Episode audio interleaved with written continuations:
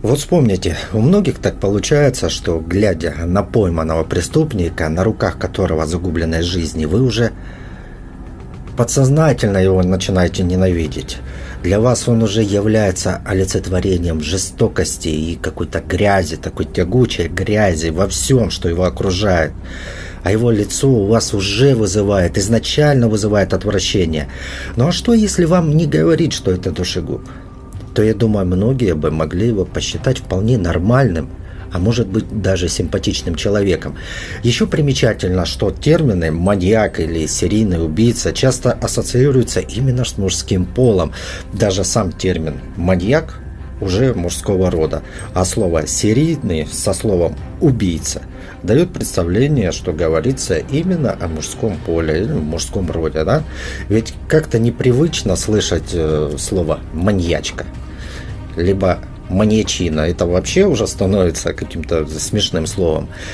И в обществе так повелось, что если преступником является вагинеса, то ей сразу же положены всяческие поблажки. Например, если в России членоносец за особо тяжкое преступление может получить пожизненное лишение свободы и получает его, то вагинесу по закону пожизненно нельзя лишить свободы, по закону не положено. Хотя, казалось бы, какая нахрен разница, какого пола преступник, если эта сучара опасна для жизни и здоровья окружающих. Ведь э, на самом деле, встретив какую-нибудь женщину не быдловатого вида и не быдловатого поведения, вы вряд ли можете себе представить, что эта тетя может быть опасна для вашей жизни. А вообще для жертвы ведь не играет роли, от кого исходит опасность. Открытая она вообще или скрытая. Ведь когда жертва стала жертвой, ей уже все равно. Но вот я думаю, что многие согласятся, что открытая опасность лучше. Ведь ты можешь предположить, предугадать, и у тебя есть основания вести себя осторожно.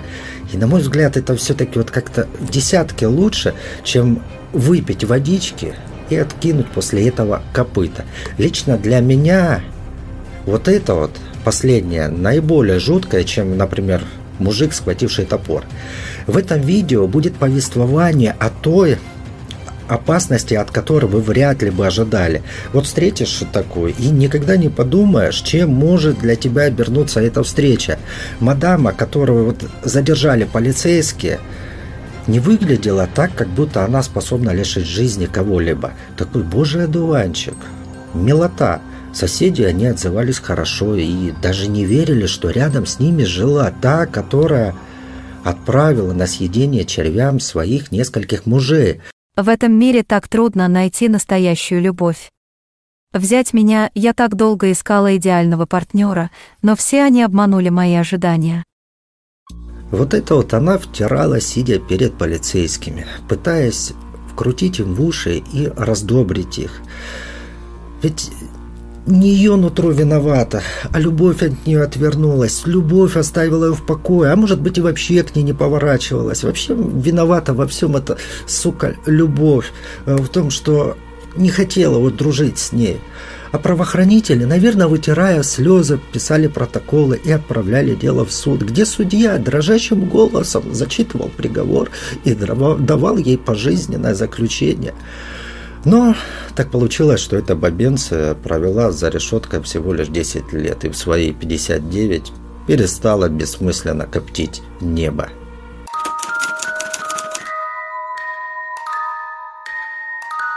В Блюм-Маунте, штат Алабама, 4 ноября 1905 года на свет вылупилась орущая девочка, которую назвали Неня. Отцом Нэнни был властный фермер, который морально подавлял всю семью. Нэнни была не единственным ребенком, у нее был брат, у нее было три сестры. И вот когда все эти детишки подросли, то школьным образованием отец не стал отягощать свой семейный бюджет. По его разумению, жена, в принципе, научит детей читать и писать, а остальное им и не нужно. Так как сын, скорее всего, пойдет по его стопам, станет фермером, а за счет фермерства он и будет кормить свою семью. А дочери уже родились с кормилицами, и эти кормилицы их и прокормят. Главное – обеспечить правильный доступ мужа к этой кормилице. В общем, жила, была, развивалась ныне, как и хотел батя, и ничего не предвещало беды. Но однажды, когда ей было 9 лет, семья решила поехать объедать родственников из Алабамы. И в поезде произошел несчастный случай. То ли машинист э, был шутником, то ли какой-то осел в облике человека вышел над железную дорогу, но, короче, произошло резкое торможение. И это заставило Нэнни проверить своим лбом крепость металлической дужки на сиденье, которое было, которое было впереди нее. То есть она вот так вот клюнула своим баштаном. Казалось бы, Обычная нахрен стандартная ситуация. Дети постоянно где-то травмируются.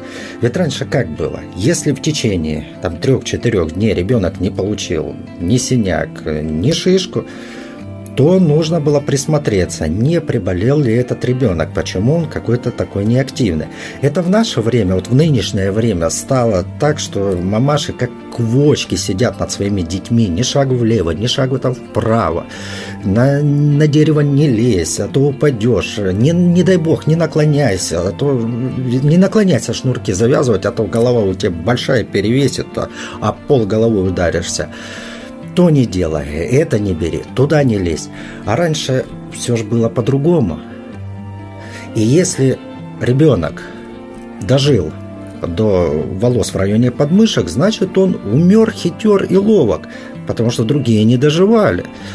Естественный отбор существовал. Но это было раньше. А сейчас, например, без тренировок уже взрослый, без тренировок в детстве, я имею в виду, взрослый, если полезет на дерево, то, скорее всего, оставит там на суке болтающимися яйца. Если же он попробует что-нибудь поднять тяжелое, то геморрой с кулак вылезет и начнет оттягивать штаны, но не в нужном месте, а сзади, не спереди. А это смотрится вообще неэтично и неэстетично. И зависти не вызывает, и восхищение взглядов противоположного пола это тоже не вызывает. И к Нэнни. Так вот, голова оказалась у нее не крепкая, и удар был э, с последствиями. Потом в течение всей ее бесполезной жизни ее якобы посещала головная боль. Но это по ее словам. Впоследствии Нэнни вину и как раз вот и возложит на эту металлическую душку. Мол, душка ее сделала такое, и разочарование там в любви тоже, это все, короче, виновата. То есть э, не она уже говном родилась, а кто-то помог ей стать этим говном.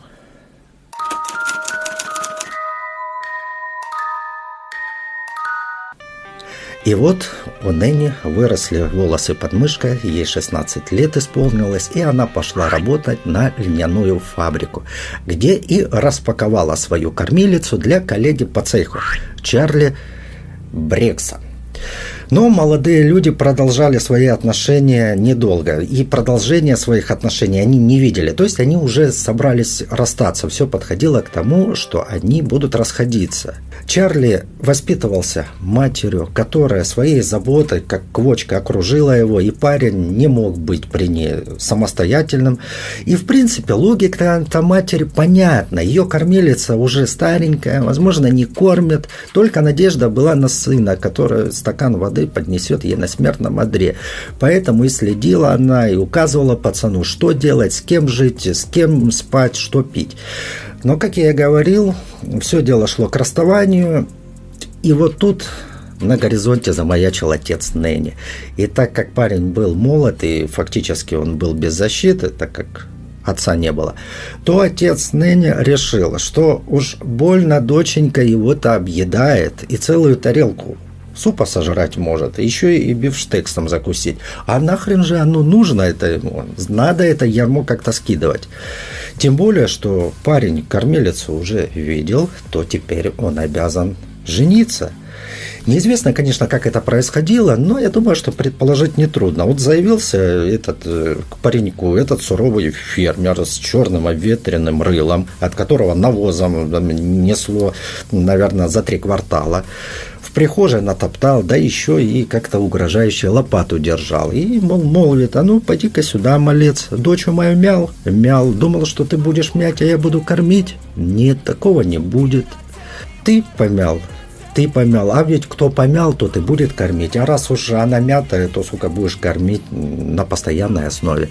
И парень посмотрел, перспектива-то хреновенькая, да и вообще опасная для жизни, он лопата какая увесистая, поэтому и согласился.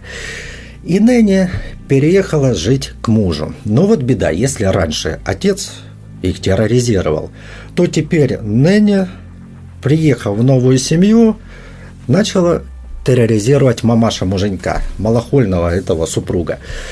При этом мамаша была страшная собственница, вот э, по манерам э, такой драной кошки, охраняла свою территорию, а допущенные существовать на ее территории должны были четко следовать ее указаниям, а иначе что? Крики днем и заклинания какой-нибудь ночью. В общем, Нэнни жила, терпела, детей наживала, а изрыгнуть из своей кормилицы ей удалось аж четырех детей, девочек. При этом весь выводок появился на свет всего за пять лет. То есть жизнь Нэнни превратилась в нечто, ну, в жизнь самки или пчелиной матки. Только и делала, что заводила потомство. Семейная жизнь у нее была не ахти. С самого начала была рутина. Мамашка мужа ее просто добивала. Все вот это вот мамаша мужа, рутина, все это добивала. Чарли вообще начал пропадать из дома и проводить время в объятиях э, легкодоступных дам. И в 1927 году в семье случилась беда. В результате пищевого отравления погибло две дочери – Чарли подозревал, что это была не случайность, но доказать ничего не мог. А правоохранителям доказывать и разбирать ну, вообще не хотелось. И Чарли, понимая, что опасность грозит и другим дочерям, и также и ему, поэтому он втихаря от жены схватил вещи и старшую дочку под мышку скрылся. Но вот новорожденную, конечно, он забрать не мог, потому что, что? Ну, она новорожденная. Куда он будет с ней деваться? Что он будет с ней вообще делать? Потом мать Чарли отправилась на кладбище. Корыто с едой не наполнялась, поэтому Нэнни пришлось вернуться к работе. И она устроилась на хлопчатобумажную фабрику. Через год Чарли пришлось вернуть дочь Нэнни, и в то же время они и оформили расторжение своего брака, своих отношений. Чарли сообщил, что он бросил жену так, как он просто боялся ее и подозревал в умышленном отравлении дочерей.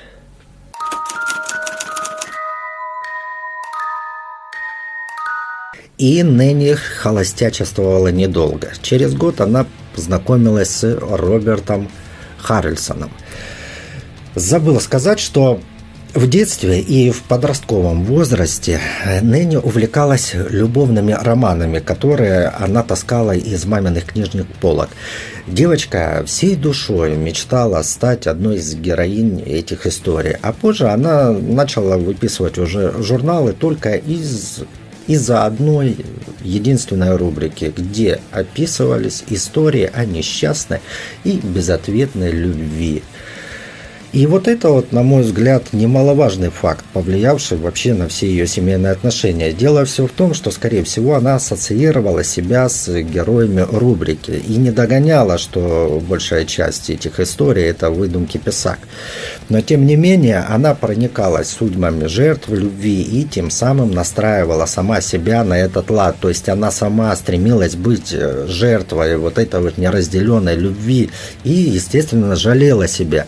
Ведь если обрести любовь, то жалеть себя-то уже не будет смысла, а зачастую ведь когда человек жалеет себя и при этом он же оправдывает себя, то он автоматически во всех своих бедах начинает винить всех вокруг, тем самым заводя себя в такую трясину, из которой он не может выбраться, а зачастую он и не хочет выбираться.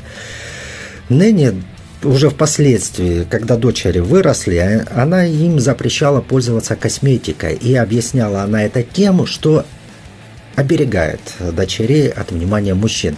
Но мне кажется, что она просто боялась, что если дочери найдут э, свою любовь, они начнут встречаться с парнями, чтобы И что они будут? Они просто перестанут жалеть Нэнни, так как у них будет другое увлечение. А еще хуже, что если вдруг у дочерей случится какой-нибудь болезненный разрыв отношений, то это ж вообще кранты. Жалеть теперь всей семьей придется дочку, а не Нэнни. И это беда. И так вот, вот всего через полгода после развода Нэнни через журнал с разделом там, «Одинокие сердца» познакомилась с Робертом Харрельсоном из Флориды. Харрельсон писал ей там красивые романтические письма, а Нэнни отвечала ему не менее чувственными посланиями, добавляя к ним вот такие пикантные фотографии. Вскоре они встретились и уже в 1929 году поженились. Вступив во второй раз в брак, Нэнни то ли изначально не знала, то ли изначально ее все устраивало. Ее устраивало то, что избранник был алкоголиком. И также он был судим за причинение вреда потерпевшим. Сейчас, конечно, скажут многие, что, мол, ну, судим, но это ж не говорит ничего о человеке и о его характере. И во многом соглашусь, но смотря какое преступление. А в этой истории это будет важно, что он имел судимость судимость. А, старшая дочь Мелвина выросла и вышла замуж. И в 1943 году она родила ребенка, мальчика, которого назвали Роберт. А спустя еще два года на свет появился еще один ребенок, девочка. И вот однажды вечером к старшей дочери, к этой Мелвине, заявилась мать Нэнни. Так как Мелвина была Уставшая от забот и хлопот, то доверила дочь своей матери, и в тот же вечер случилась трагедия. Новорожденная покинула сей бренный мир – в разных источниках ситуация описывается по-разному. Где-то пишут, что якобы сама Мелвина, то есть дочь видела, как Нэнни воткнула в голову вот этой девочке булавку, что якобы и сестра Мелвины, и ее муж видели в руке Нэнни булавку. В других источниках пишут, что Нэнни вонзила булавку через нос, и та дошла там до мозга. И вот рассуждая логично, можно прийти к выводу, что, скорее всего, действительно булавку они видеть могли в руках Нэнни. Но то, что Малвина видела, как булавку воткнула Нэнни э, в голову девочки, ну, конечно, это, в это я не верю, так как э, Нэнни быстро бы отправилась за решетку. Тем более, что врачи там не дали ответа о причинах смерти, а значит, криминал исключили. Но если бы Малвина это видела, то она обязательно бы сказала не только врачам, но и полиции, что такое произошло. Но то, что Нэнни виновата в смерти, то я думаю, конечно. И она умышленно это сделала. Меня, у меня сомнений в этом нет. И к концу видео у вас сложится такое же мнение. И вот Малвина э, после этого разошлась с мужем, так как муж не мог просто доверять семье, где происходят постоянные трагедии с детьми. Малвине пришлось покинуть дом бывшего супруга и перебраться в дом, где жила Нэнни. И в один из дней Малвина поссорилась со своей матерью, так как та была против ее общения с отцом. Но все же она поехала к отцу в гости. Но а сына оставила в доме в доме Нэнни. И по приезду ее ждал сюрприз. Ее сын Роберт скончался 7 июля 1945 года. Причиной была асфиксия, то есть удушение. И опять ныне остается вне поля зрения правоохранителей, так как в результате чего произошла асфиксия, не было установлено. И даже тот факт, что Нэнни вдруг получила страховку, которую она вдруг сделала на вдруг случай гибели внука, никого не удивил. И Нэнни сошло это с рук. Далее, спустя 16 лет второго брака в 1945 году, в год победы над фашизмом, в один из вечеров, разгоряченный спиртными напитками, этот алкаш Харрисон захотел от Нэнни близости, ну это по ее словам. Но та отказалась согласовать вторжение в ее кормилицу, поэтому Харрисон самостоятельно принял решение о вторжении и несколько раз оккупировал ее внутреннюю территорию. На следующий день Нэнни подсыпала в виски крысиные яды, двуногая крыса отъехала в мир иной. По поводу вторжения. Откуда мы можем знать об этом вторжении во внутренние территории? Конечно же, со слов Нэнни. А можем ли мы верить? Ну, я думаю, нет. Ведь по ее же словам, муж отмечал победу над фашистами ну, не первый месяц. Я могу предположить, что ни хера ему не хотелось исследовать и вторгаться во внутренние территории, посещать пещеры, которые уже были исследованы, а исходя из того, что э, ныне вечная жертва, то я могу предположить, что она вполне могла соврать, чтобы оправдать как-то свои действия, ну и вообще, чтобы опять же ее пожалели. Поэтому, что она врала, это вполне вероятно. Я очень не склонен ей верить. Я просто вот смотрю на ее рожи и чувствую, ну что бреше, сволочь. Кстати, после ознакомления с этим эпизодом, с этим преступлением, Нэнни мне напомнила Бель Ганнес. Я не делал видео, я, наверное, оставлю ссылку в описании. А напомнила она мне Ганна с тем, что после того, как муж отправился кормить червей, ныне получила страховку за муженька. И теперь она являлась счастливой хозяйкой, обладательницей уютного домика рядом с Джексонвиллем. Походу, ныне говяжья голова была знакома с историей Белль Ганнес, так как ударенная в голову сиденьем от поезда проворачивала дела один в один, как это Брунгильда – и страховка доказывает, что отравление было спланированным актом, а не актом там вместе на следующий день после происшествия, что наводит на мысль, что и сего-то происшествия тоже не было. Ну, это мое мнение.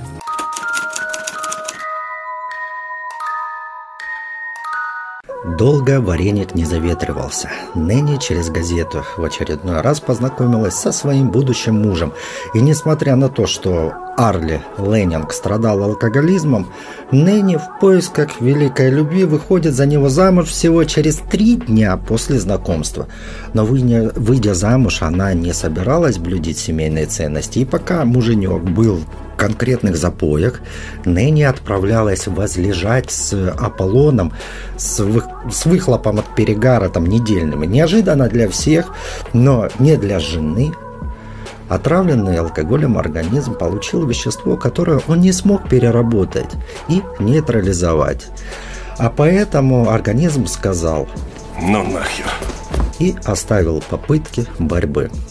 Нэнни, овдовев второй раз, бедняжка оплакивала кончину мужа, ну, кончину в хорошем смысле слова. А все вокруг жалели бедняжечку. Тело остыло, червяки начали осваивать его отверстие, а Нэнни пошла за страховкой. Единственное, что огорчало Нэнни, так это наличие живой матери у недавно усопшего любимого и дорогого мужа. Дорогого насчет страховки. Но и это недоразумение было исправлено через месяц. Старушка отправилась на свидание к своему сынишке.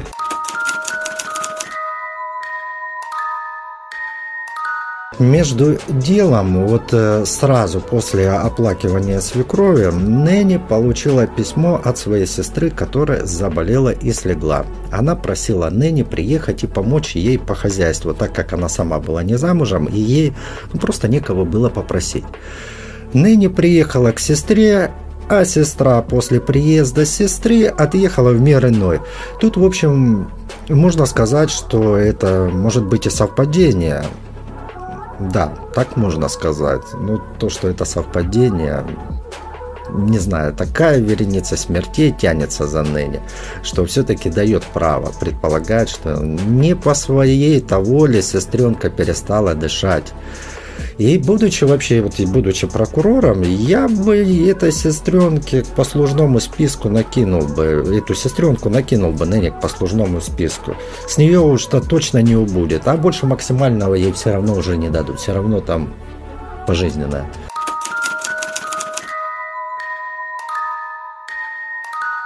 И вот сестра-губительница была полностью свободной. Внуков нет, так как у контрапупила их. Дети разбежались, дорогого мужа нет, сестры тоже нет, бабки в банке. на пенсию, можно сказать, наколедовала, но вот все равно что-то было не так, что-то у нее зудело. И в 1952 году Нэнни обращается в службу знакомств, где ее сводят с Ричардом да упокоится его душа Мортоном. И Ричард, в отличие от ее прошлых мужей, не злоупотреблял алкоголем, но у него была другая страсть. Он был лудоманом и часто проигрывал крупные по семейным меркам деньги.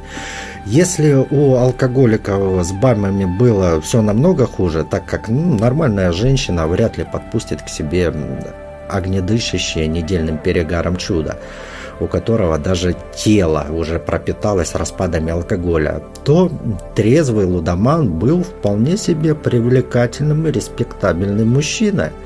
Но об этом ныне, как она сама поясняла следователям, тогда не знала. И тут опять случилось так, что к Нэнни обратилась назойливая родственница. После смерти мужа, то есть отца Нэнни, того вот сурового фермера, мать Нэнни упала и сломала шейку бедра. Ей необходим был уход. Так как остальные дети жили слишком далеко, а Нэнни поближе, то она и обратилась к Нэнни за помощью. Ну и Нэнни откликнулась и приехала, как хорошая дочь. И после приезда, через пару месяцев, мать отошла в мир иной – и тут как бы у меня вот такое двоякое чувство, двоякое мнение. Дело в том, что у стариков шейка бедра практически никогда не срастается после перелома, а поэтому человек остается прикован к постели. При этом каждое движение создает трение кости вот в районе перелома. Думаю, что вы понимаете, какие ощущения человек при этом испытывает. И фактически человек обречен к пролежням, обречен гадить под себя, ну и вообще к другим тяготам. И вот погоревала наша Нэнни пару дней для приличия и поехала к мужу. По приезду ее, конечно же, ждала новость. Муж в ее отсутствии не стал отказывать себе в близости с женщиной. Причем делал он это практически в открытую, поэтому Нэнни, конечно же, сразу узнала о его похождениях. И через три месяца муж перестал дышать. Обстоятельства были загадочны. Нэнни горюет пару дней, ее жалеют. Идет она в страховую, там соболезнуют и выдают чек.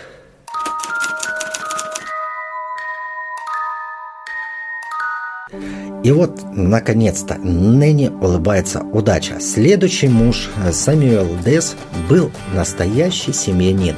Не пьет, по бабам не ходит. Но вот если мужик в таком возрасте один, а жены нет, ну, в плане того, что он не обдавил, а просто нет жены, возможно, расстался, то есть какая-то, наверное, придурь или имеется какая-либо другая проблема. И да, у этого действительно была придурь. Он был просто обезумевшим на тему личностного роста. И ладно бы он сам надрачивал на этот личностный рост, но при этом он запретил Нэнни читать ее любимые журналы вот с этими розовыми соплями. Запретил вообще все, что не приводило к приливу знаний. И Нэнни какое-то время терпела, выжидала. При этом она успела наведаться в страховую. И вот пришло время. Хозяюшка весь день занималась делами, а к вечеру перед мужем поставила пирог с черносливом. Обалденно вкусный, но, сука, не питательный. И вот, трамбанув кишку пирогом, Сэм почувствовал, что Бог зовет. Но первым все же прибыл врач, а не костлявая, и Сэм месяц провел в больнице. Ныне ошиблась с дозы. Ранее она-то давала яд алкоголикам, а в этот раз организм был не обремененный вредными привычками, поэтому смог выдержать атаку мышьяка. И полежав в, в больнице, занимающийся самообразованием Сэм книги о медицине и химии, видимо, не читал. А зря. И приехав домой бодрым, свежим, правда, с небольшими там кругами под глазами синими, Сэм несколько дней читал книгу. Хрен знает о чем, ну, короче, он опять образовывался. И у него при этом была привычка пить кофе во время чтения. И вот, выпив очередную чашку кофе, Сэм упокоился. И вот дальше дело начинает раскрываться. Врач – который лечил и обследовал Сэма, заподозрил неладное. И подозрения у него появились еще тогда, когда э, Сэм отбыл в больницу. Все симптомы указывали на отравление мышьяком. То есть его рвало, болел живот, он едва ли не обсирал все углы в доме. Но говорить Сэму о своих подозрениях он не стал. Ну, мало ли, может ошибся. Но все же он решил навести справки об этой благовидной даме. И оказалось, что за дамой тянется нехилый такой шлейф покойников. Не каждому врачу такой достается. И когда Сэм крякнул, у врача не осталось сомнений, от чего и чьих рук это дело. Но знать самому – это одно, а предъявить доказательства – это было дело другое. Из сведений, полученных от знакомых прямо перед смертью Сэма, врачу стало известно о существовании страховки жизни его пациента. Также тот же знакомый страховой сообщил, что женщина получала страховки в их филиалах, но каждый раз под новой фамилией. Доктор размышлял как следователь. Возможно, он тоже образовывался только на детективной литературе. И свел все воедино. И он сделал логичное заключение. Но ему все равно нужна была бумага об исследовании ткани усопшего. И он решил идти на хитрость. Шансов на то, что это сработает, конечно, было мало, но попробовать можно было. Да к тому же оставался еще и запасной план. Если первый вот не сработает, то он придет к детективу и будет ему пытаться рассказать, пытаться его убедить, провести расследование по, по факту, почему оконченел Сэм. Доктор сообщил горюющей вдове, что она получит денег в два раза больше, если дело будет обследовано судмедэкспертами в научных целях. И жадность – причина ошибок многих преступников. Как и ожидалось, было обнаружено огромное количество мышьяка в теле Самуэля. И врач положил на стол детектива заключение. Не прошло и часа, как Нэнни сидела уже в кабинете на допросе. Прижатая к стенке, фактами, она призналась э, в отравлении Сэма. Несмотря на то, что доктор рассказал все, что он знал, полиции все равно, конечно же, потребовалось делать официальные запросы. Но время на поиск информации значительно, конечно, сокращалось, так как доктор фактически рассказал, где какой документ нужно искать и запрашивать. Тем временем э, в камере Нэнни заскучала без своих вот этих вот сопливых журналов ногтем стену было ковырять как-то неинтересно и скучно. И вот на очередном допросе она просит принести ей журналы. И к следующему допросу полиция уже имела на, ру на руках официальный документ, подтверждающий информацию, которую неофициально предоставил доктор. Также на столе лежали необходимые ныне журналы. И на допросе детектив использовал зависимость Нэнни от э, этих журналов для получения показаний о других смертях мужей этой серийной вдовы. И обмен, можно сказать, удался. Нэнни согласилась и начала рассказывать. Полицейских вообще удивило то, с каким воодушевлением радостью она рассказывала о своих этих злодеяниях. И я вот думаю, что такое поведение обусловлено тем, что она как автор, как главный герой вот этой своей шокирующей истории наконец-то обрела возможность кому-то ее рассказать. И она нашла довольно-таки внимательного слушателя, который не только слушал, но еще и записывал чтобы не забыть. Однако причастность к смерти родственника она все же отрицала. И полиции не удалось вот эти вот эпизоды все докрутить, чтобы они дошли до суда. Мне неизвестно, проводилась ли эксгумация родственников, но даже если предположить, что она проводилась, то, вероятно, не было обнаружено следов яда, так как мы уже знаем, что новорожденный – это булавка, что старше это асфиксия, может быть там подушка, может быть рука, может быть что-то еще. Сестра, вероятнее всего, тоже без яда, так как она одна, зачем, в принципе, яд использовать. Мать тоже, скорее всего. Поэтому следов яда, конечно же, не обнаружено.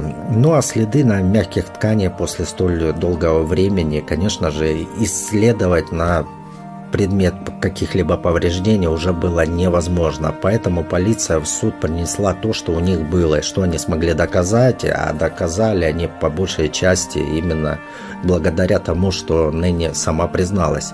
И как в итоге пожизненное заключение так как, исходя из пола, применить смертоубийство они не могли, закон не позволял.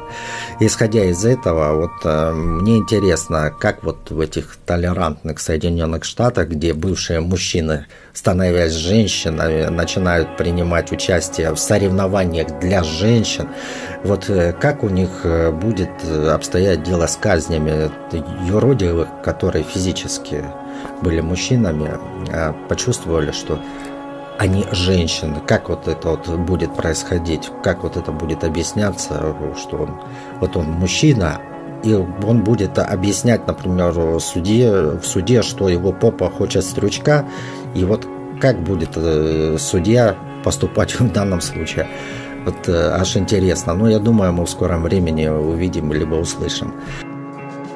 Нэнни же не смогла долго отбывать наказание, так как стала чахнуть от болезни и, продержавшись в заключении всего 10 лет, освободила себя от мира. Вернее, мир освободила от себя, а также бюджет штата освободила от затрат на себя.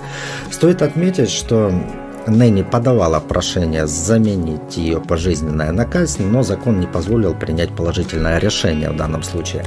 Теперь итог. Я уже вот э, свое мнение давал по ходу ролика, но в конце хотелось бы подытожить. И на мой взгляд, вот никакая травма там была не было виной. Никакой отец, который морально там доминировал в семье, ни мать там первого мужа не виноваты в том, что человек стал говном.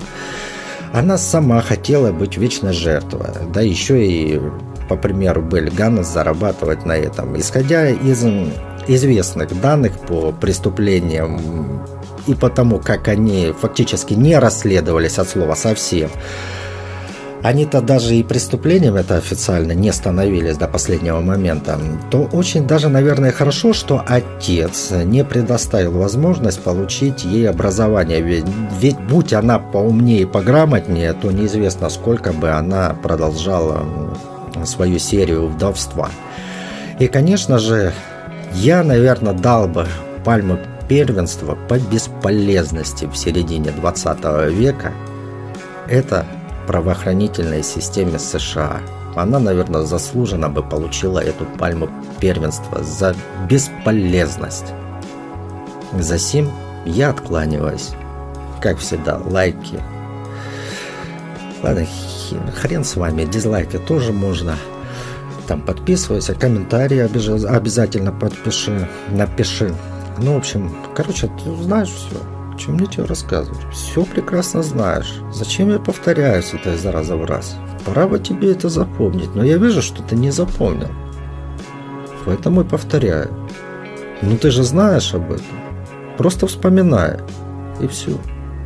Пока.